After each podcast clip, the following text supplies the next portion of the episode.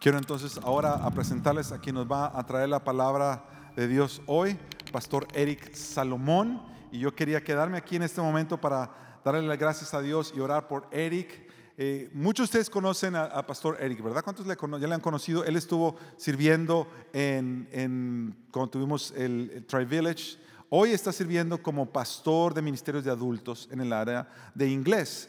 Eric es, es de ascendencia dominicano, cubano. Y hoy es la primera vez que va a predicar completamente en español. Sí, nosotros le animamos y él se animó. Así que yo quiero orar por él. Eh, el, Señor le ha dado un corazón lindo para el Señor y, para y por su palabra y por la iglesia. Ah, pero yo sé que él se ha esforzado mucho a preparar esto en español y yo quiero pedirle al Señor que nos permita eh, escuchar su palabra y te use a ti. Padre, gracias por la vida de tu hijo, Señor. Gracias por la bendición que Eric es para todos los que le conocemos. Hoy, Señor, que está trayendo tu palabra a tu iglesia latina, Señor, te pedimos que tú le des por tu Espíritu Santo una habilidad sobrenatural para fluir en el idioma, Señor, que aunque esta es su primera vez exponiendo tu palabra en español, Señor, lo haga como si ya lo hubiera hecho muchísimas veces antes. Ah, te damos gracias que tú eres un Dios bueno y que tú nos sustentas y alimentas por tu palabra. Bendice a tu Hijo en el nombre de Jesús. Amén. Amén. Amén. Gracias, Pastor Sergio, por esa introducción tan amable. Buenas tardes, familia. Como el pastor Sergio ah, explicó, tomamos una pausa de dos semanas de, de nuestra serie en Mateo y hoy regresamos y entramos de nuevo de una conversación que Jesús tuvo con sus discípulos en el Monte de los Olivos sobre acerca de la, del fin del mundo y todo lo que va a pasar. Como leo el pastor Sergio, estamos en el capítulo 24.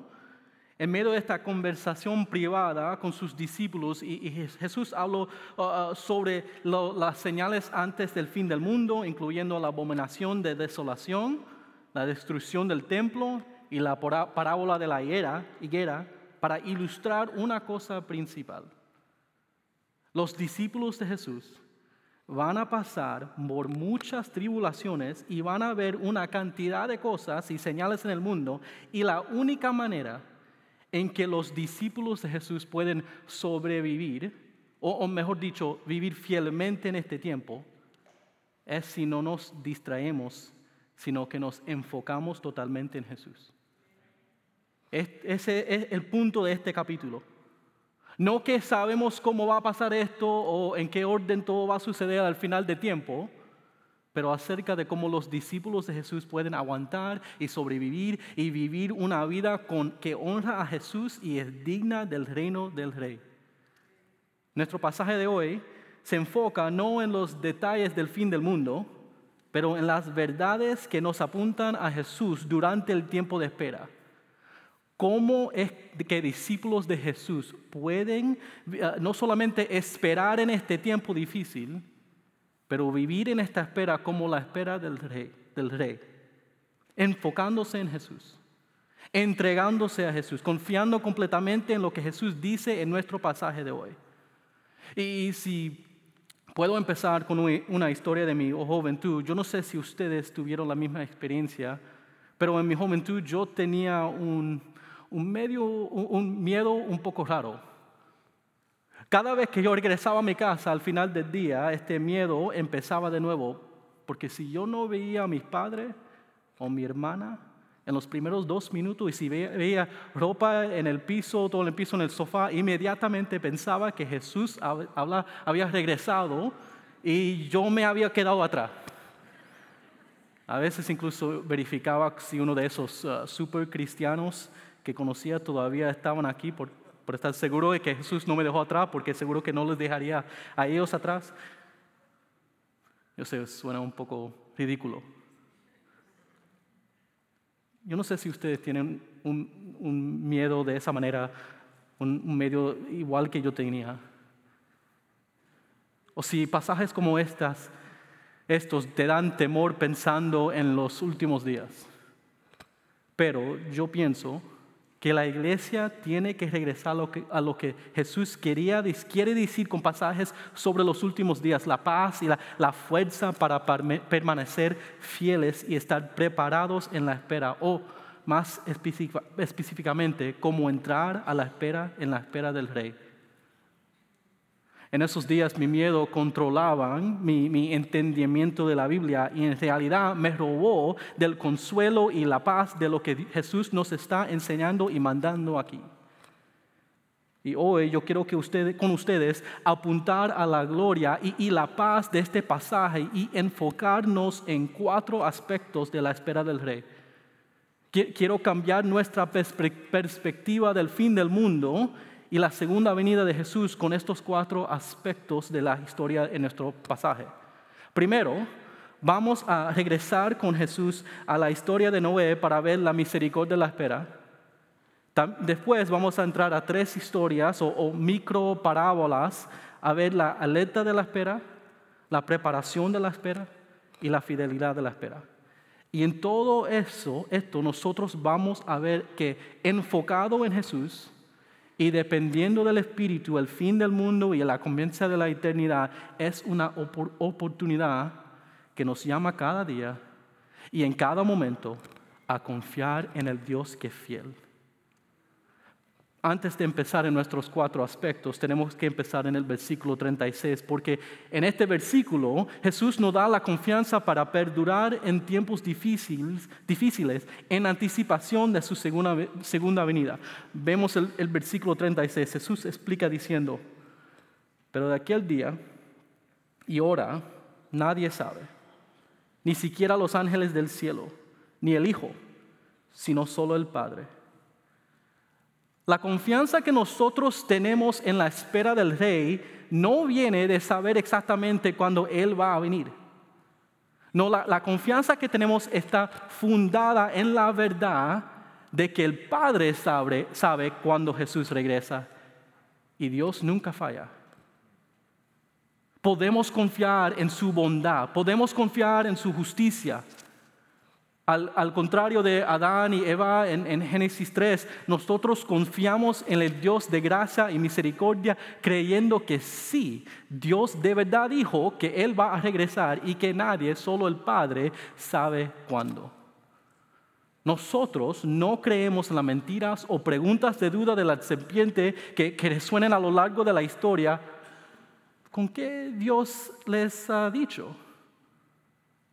Nosotros sabemos y creemos que Dios envió a su único hijo la primera vez para salvarnos y va a enviar a su hijo la segunda vez para juzgar al mundo y arreglar todo lo que el pecado rompió. La realidad de que nadie sabe no debe aumentar tu ansiedad, sino tu confianza en Dios el Dios que prometió su Hijo para salvarnos y cumplió esa promesa, seguramente va a cumplir su promesa de enviar a su Hijo una vez más para arreglar todo. Pero Jesús continúa en nuestro pasaje recordándoles a los discípulos de una historia en particular, la de Noé. Y es una historia que nos enfoca en la misericordia de la espera. Mira el versículo 37 en su, en su, Biblia, donde Jesús dice, porque como en los días de Noé, así será la venida del Hijo del Hombre.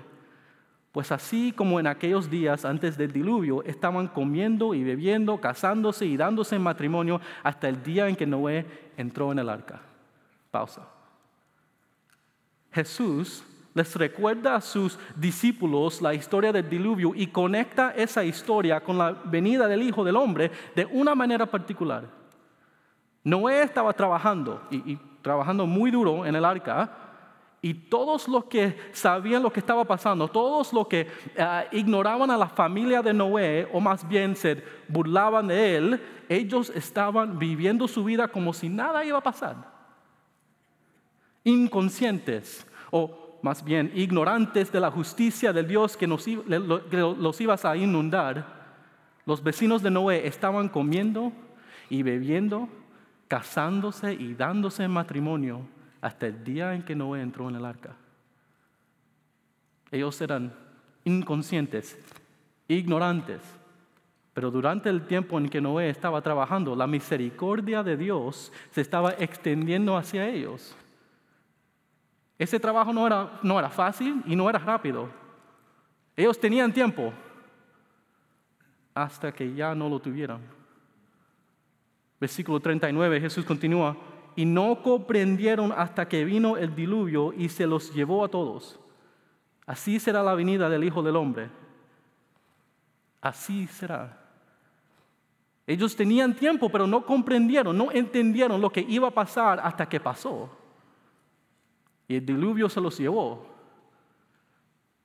En el tiempo de Noé, y también en el tiempo del Evangelio de Mateo, una visita de un rey demandaba una cantidad de preparación por la ciudad, para, todos los súbditos, y una cantidad de tiempo y materiales y planes para hacer todo con la honra y la gloria que, que eran apropiadas para un rey. El tiempo de Noé, preparando el arca, era ese tiempo. El problema era que todos los que vieron lo que Noé y su familia estaban haciendo no tomaron nota y no hicieron nada. Ellos continuaban haciendo lo que querían hacer. Pero la venida del Hijo del Hombre será como el diluvio. El tiempo de espera se acaba y la justicia llegará. Algunas veces nosotros nos frustramos pensando que Dios está tomando su tiempo en regresar para juzgar y arreglar todo el mal que él está ausente o, no sabe lo que está pasando o, o que a él no le importa todo lo que está pasando. Pero la Biblia testifica que eso no es verdad.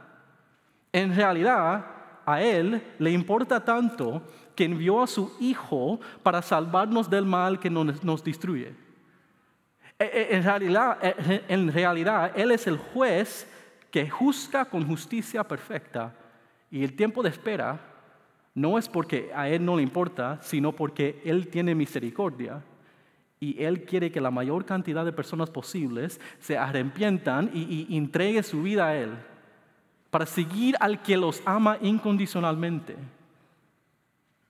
En 2 de Pedro, capítulo 3, versículo 9, dice, el Señor no se tarda en cumplir su promesa, según algunos entienden la tardanza, sino que es paciente para con ustedes no queriendo que nadie perezca, sino que todos vengan al arrepentimiento. La espera del rey es una espera de misericordia. Y nosotros como discípulos de Jesús tenemos que orar y vivir y testificar a través de nuestras obras y palabras mientras hay tiempo, porque un día el tiempo se va a terminar y la justicia de Dios va a venir de repente. Así será la venida del Hijo del Hombre. Y en este tiempo de espera nosotros no podemos ver la espera con maldad, sino con el lente de la misericordia. Eso afecta la manera en que, eh, eh, que nosotros esperamos. Nosotros no esperamos con miedo o con apatía, sino con urgencia y con una vida que testifica que un día el Señor va a regresar y a juzgar pero todos los que pongan, su, su confianza en Jesús, acepten que Jesús tomó su castigo y su juicio, y todos los que confían en el nombre de Jesús serán salvos cuando Él regrese. Lo que nosotros no podemos olvidar en la espera del Rey es que Él es un Rey misericordioso y también que Él es un Rey que nos llama a una vida de alerta. El próximo punto hoy se encuentra en la próxima historia de los trabajadores que Jesús nos da, una micro parábola que nos impulsa a vivir una vida de alerta. Vemos el versículo 40 para ver la alerta de la espera. Jesús continúa. Entonces, estarán dos en el campo, uno será llevado y el otro será dejado. Dos mujeres estarán moliendo en el molino, una será llevada y la otra será dejada. Esta parte de nuestro pasaje es lo que encontramos en, la película. E, este, este momento de miedo y de división tan absoluto. Y Jesús, Jesús tiene un punto que hacer con esta historia. La venida es de repente, entonces los discípulos viven de una manera particular. Porque la venida es de repente.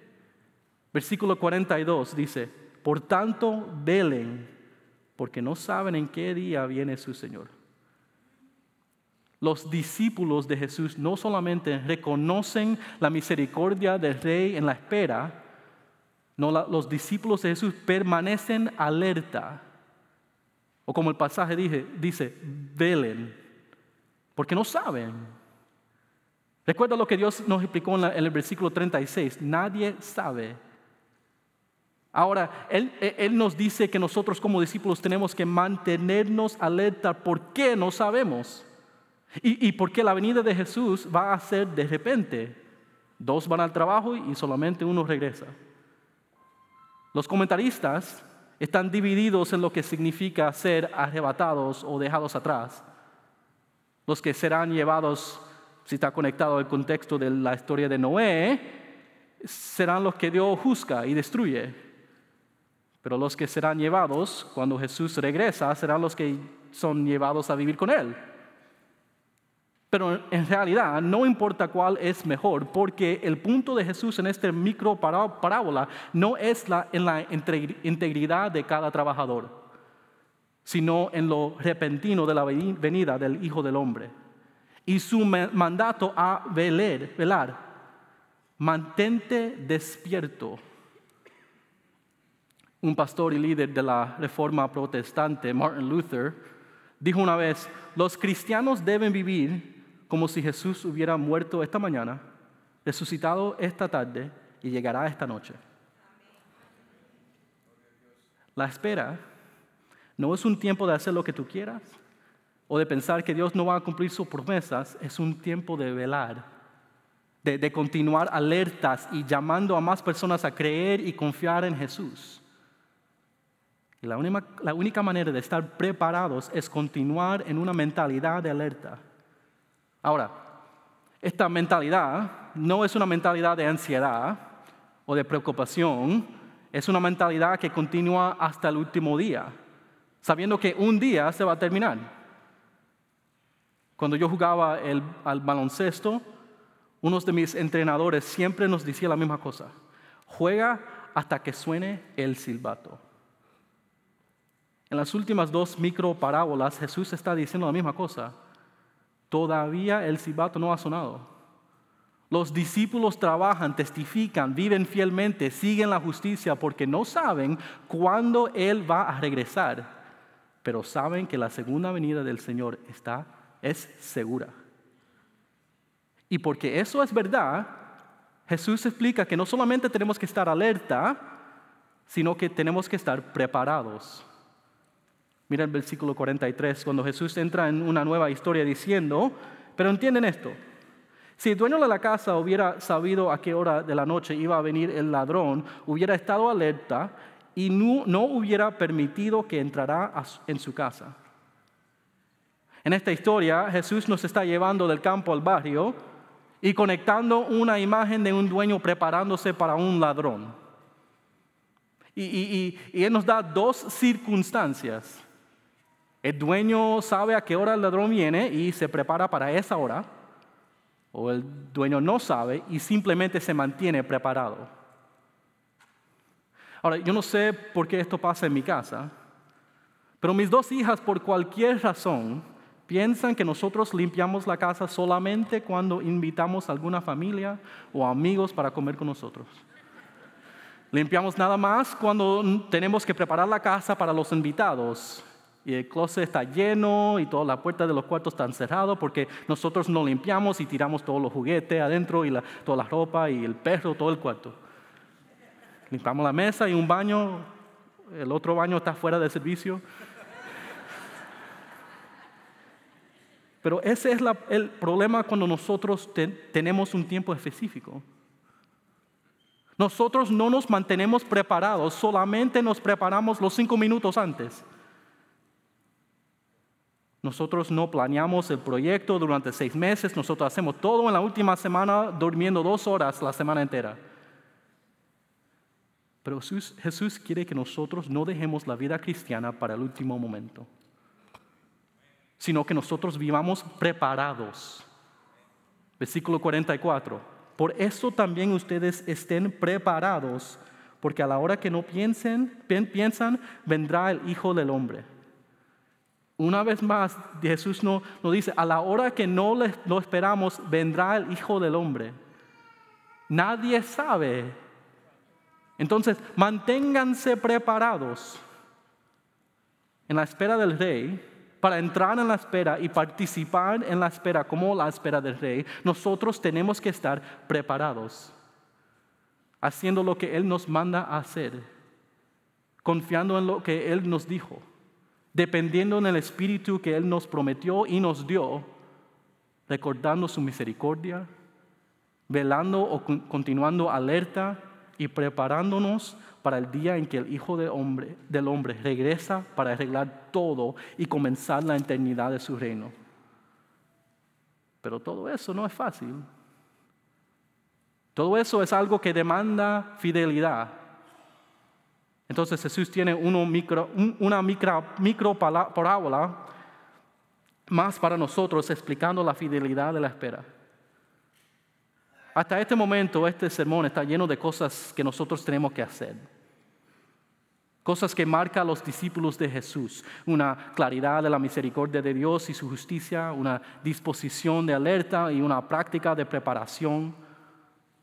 Pero en esta historia final nosotros, somos, nosotros estamos confrontados por Jesús con una pregunta sobre fidelidad que trabaja de dos maneras.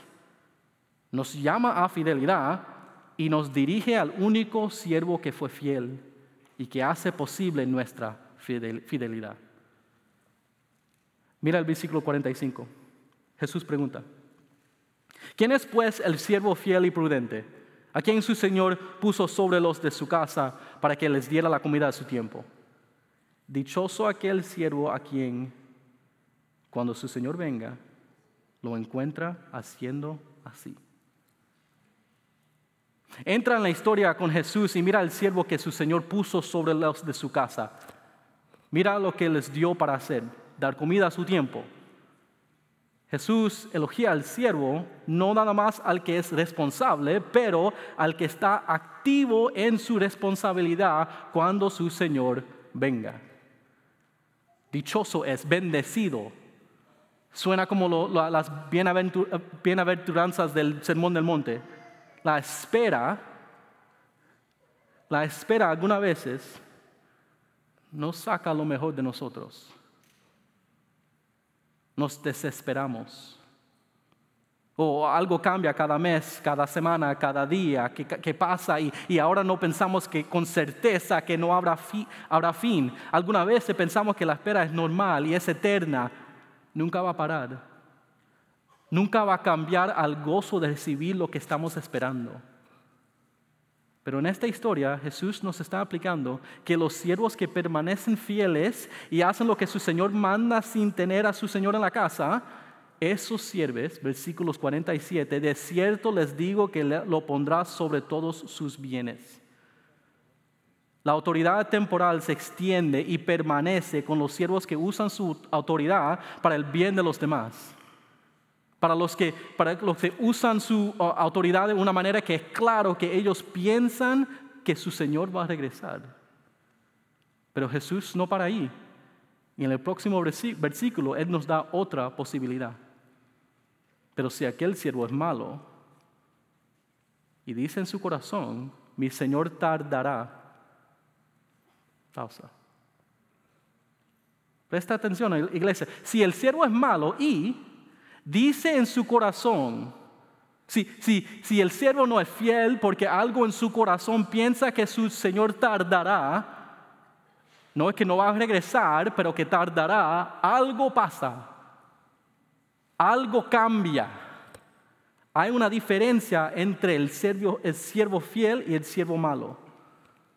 Porque lo que nosotros creemos en el corazón sale en la manera en que vivimos en la manera en que tratamos al prójimo, en la manera en que obedecemos a Jesús. Alguna vez nosotros creemos tanto en el amor de Jesús que tenemos problema con la justicia de Jesús o la santidad de Jesús. O algunas veces dejamos lo que estamos experimentando dictar lo que creemos y, pensamos que la cultura puede cambiar lo que creemos ah, sobre la Biblia, Jesús y la vida. Y en ese momento nosotros cambiamos.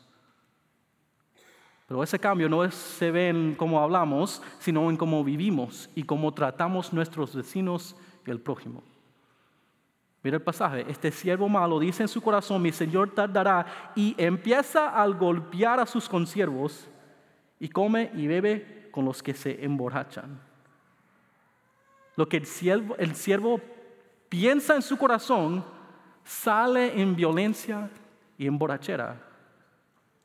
El problema no es que no es siervo o que no piensa que el Señor regresa, eh, regresará, pero piensa que el Señor se tardará y que en su tardanza el siervo puede hacer lo que quiere. La realidad del versículo 36 regresa aquí. Nadie sabe de aquel día y hora y esa ignorancia es el fundamento de una vida de fidelidad a Jesús. Nosotros no sabemos y no podemos decir que nuestro Señor tardará porque es posible que Él regresa hoy o mañana. Y Él nos, ha dado responsabilidades en nuestro trabajo, en, nuestra comunidad, en, nuestra familia, en, nuestra iglesia. Y esa responsabilidad es temporal, pero es significativa porque nosotros estamos hablando de la eternidad. ¿Qué pasa con el siervo malo? Versículo 50. Vendrá el Señor de aquel siervo el día que no lo espera y una hora que no sabe. Espera un momento. El problema aquí no es que el siervo no está preparado, pero que nunca se va a preparar porque siempre piensa que su Señor tardará. La preparación de los discípulos de Jesús, la fidelidad de los discípulos de Jesús es una espera activa, no pasiva. La realidad es que cuando el Señor regrese, Él no va a preguntar si tú tenías la fecha correcta, sino que hiciste en la espera. ¿Cómo transformaste la espera a la espera del rey a través de la, tu preparación y tu vigilia? ¿Cómo viviste fiel en un mundo lleno de señales horribles y, y temores inimaginables? La marca distintiva de, los discípulos de Jesús en el tiempo de espera es una santidad que continúa a trabajar y crecer y, testificar del Evangelio de Jesús, no para verificar o probar su cristianismo, pero porque ya son cristianos. Discípulos, siervos que confían en su Señor y de verdad creen que cuando Él dice que va a regresar, pero no les va a decir cuándo. También tenemos que recordar al mismo tiempo que te estoy, diciendo todo esto, también tenemos que recordar que como Romanos 3.10 dice, no hay justo ni, hay, ni, a uno, ni aún uno. También podemos decir que no hay fiel ni aún uno. Nosotros no confiamos en nuestra habilidad en ser fieles, sino en la realidad que Jesús, el verdadero siervo fiel, siempre fue fiel y murió en la cruz por nuestra infidelidad. Nosotros no dependemos de nuestra fidelidad, sino de, en, la fidelidad de Jesús en el Evangelio. Y al mismo tiempo, esto no quita la realidad de la justicia. ¿Qué le pasó al siervo malo? Versículo 51. El Señor lo azotara severamente y le asignara un lugar con los hipócritas. Allí será el llanto y el crujir de dientes. La sentencia parece severa, y sí lo es. Pero no podemos olvidar que el Evangelio nos dice que Él tomó esa sentencia para nosotros. Y en este tiempo de espera, la espera del rey está llena de misericordia, llamando a todos al arrepentimiento, a que vuelvan a Jesús y confíen en Él. Este pasaje es una advertencia, advertencia. No te quedes inconsciente o ignorante. La ignorancia es una ofensa condenable. Jesús viene, Él va a regresar. Eso es seguro, arrepiéntanse, confía en Él. Si no eres cristiano hoy, este pasaje te llama a ver la misericordia de Dios en la espera y creer. A humillarte delante de Jesús y confiar en Él para tu salvación de todo tu pecado. No sea como los vecinos de Noé Humíllense, arrepiéntanse. El Dios que regresa es el Dios que murió por ti y que te ama. Si tienes más preguntas, por favor, habla conmigo, con el pastor Sergio, con el pastor Jonathan, con los sugieres. Habla con un cristiano que está aquí, porque nosotros queremos ayudarte en esa pregunta. Pero también les quiero hablar a los que son cristianos aquí. Si tú eres un cristiano, tú sigues a Jesús, tú eres un discípulo de Jesús, este pasaje te llama a recordar la misericordia de Dios y mantenerte alerta y preparado. Y la única manera en que nosotros nos podemos mantener fieles en este tiempo de espera, la única manera en que podemos transformar esta espera a la espera del Rey es a través de la confianza que tenemos en Jesús. La dependencia que tenemos en el Espíritu, la seguridad que tenemos en el Padre. Cree en Jesús y su palabra y vive como si lo que Él nos advierte es verdad. Como un comentarista explica, si tus padres te dijeron la estufa está caliente, no le tocas, no la tocas, te, te quemarás, esa es una advertencia que viene del amor. Y si tu Salvador te dijo, la incredulidad y el mal comportamiento te dañan, no tocas, serás condenado, esa es una advertencia que viene del amor. Los espirituales del mundo hablan solo del amor, pero no saben nada sobre el amor. Si el juicio es una realidad, entonces el amor nos advierte del juicio. Y aquí el Señor de amor advierte a su iglesia, especialmente a aquellos espiritualmente dormidos. No duerman. No piensen que el Señor tardará. Nadie sabe. Vive la vida que, que Jesús murió y resucitó para darte. Por esa razón, en esta mañana, hoy queremos no nada más, decirlo, pero practicar nuestra confianza en el Evangelio. Es por esa razón que hoy nos congregamos juntos no solamente para cantar y, orar y oír la predica de la palabra de Jesús, pero también para acercarnos a la mesa del Señor. La mesa que nos prometió, que pronto regresará. En esta mesa nos acercamos como aquellos que se han arrepentido y todos los días se arrepientan una y otra vez, no para ser salvos, sino porque ya somos salvos. Las escrituras nos enseñan que la comunión es un medio de gracia que Jesús nos ha dado. Es una manera en que nosotros recordamos y somos transformados por el Evangelio que llama a todos a arrepentimiento. Los que saben que son pecadores y a los que se olvidan de qué tan malos son aparte de Jesús. En esta mesa nosotros no somos perfectos. Somos pecadores que necesitan un Salvador. Somos los arrepentidos. Gente quebrada comiendo un pan quebrado y tomando una copa representando el cuerpo y la sangre de nuestro Salvador Jesucristo. Hoy, si tú no crees en Jesús, esta mesa es para ti.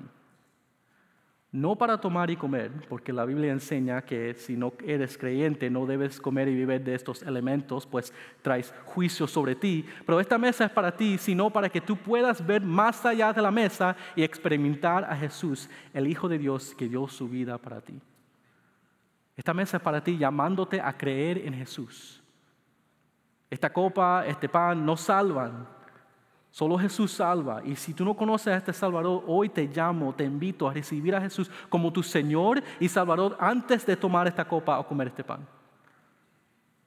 Y si no sabes hacer eso, hacer eso, habla conmigo, con el pastor Sergio, con lo sugiere. Nos encantaría ayudarte a responder a la pregunta más importante que puedes contestar.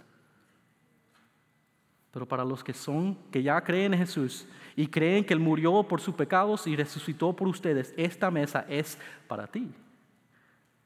Mientras comemos y tomamos, nos animo a recordar la gracia de Jesús, a recibir su gracia mientras Él nos cambia con su evangelio a través de esta mesa. Por lo tanto, familia, a la luz de su gracia y el evangelio que proclamamos en este, esta mesa juntas, juntos, tomemos un momento ahora para reconocer la profundidad de nuestro pecado y el amor aún más profundo de Dios en el sacrificio de Jesucristo nuestro Señor. Tomemos un momento para reflexionar, confesar y recordar juntos en silencio.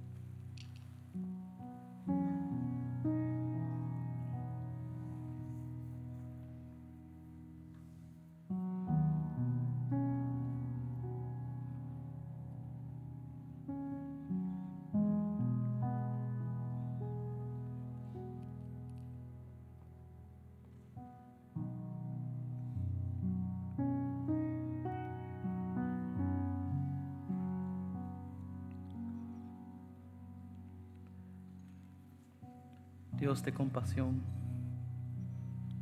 esta tarde venimos a ti y nos entregamos a tu misericordia y confesamos humildemente nuestro pecado. Te creemos cuando tu palabra nos dice que si confesamos nuestros pecados, eres fiel y justo para perdonarnos. Confesamos tanto lo que hemos hecho como lo que hemos dejado sin hacer. Y te pedimos perdón. Estamos agradecidos por tu salvación. Y en este momento recibimos tu gracia y proclamamos tu evangelio mientras comemos este pan y bebemos esta copa juntos. En el nombre de Jesús. Amén. Si pueden tomar un momento para abrir el pan y por favor levanten el pan junto conmigo.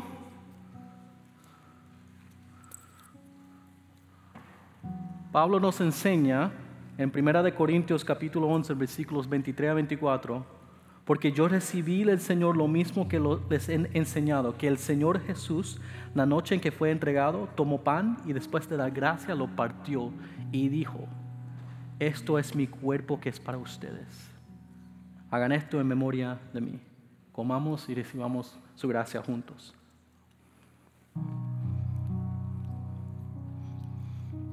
Por favor, abren y levanten la copa conmigo.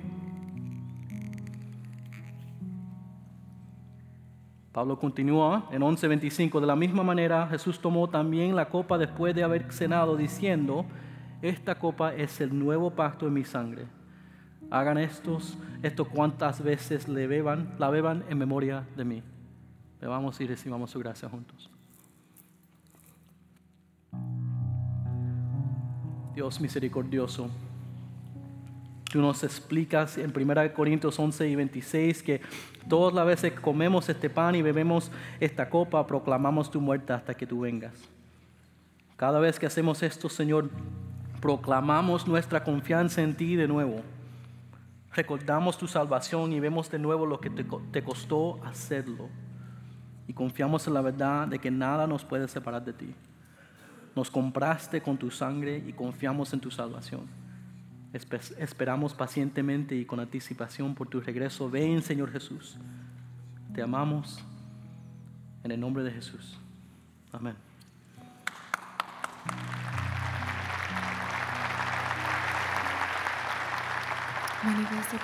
De.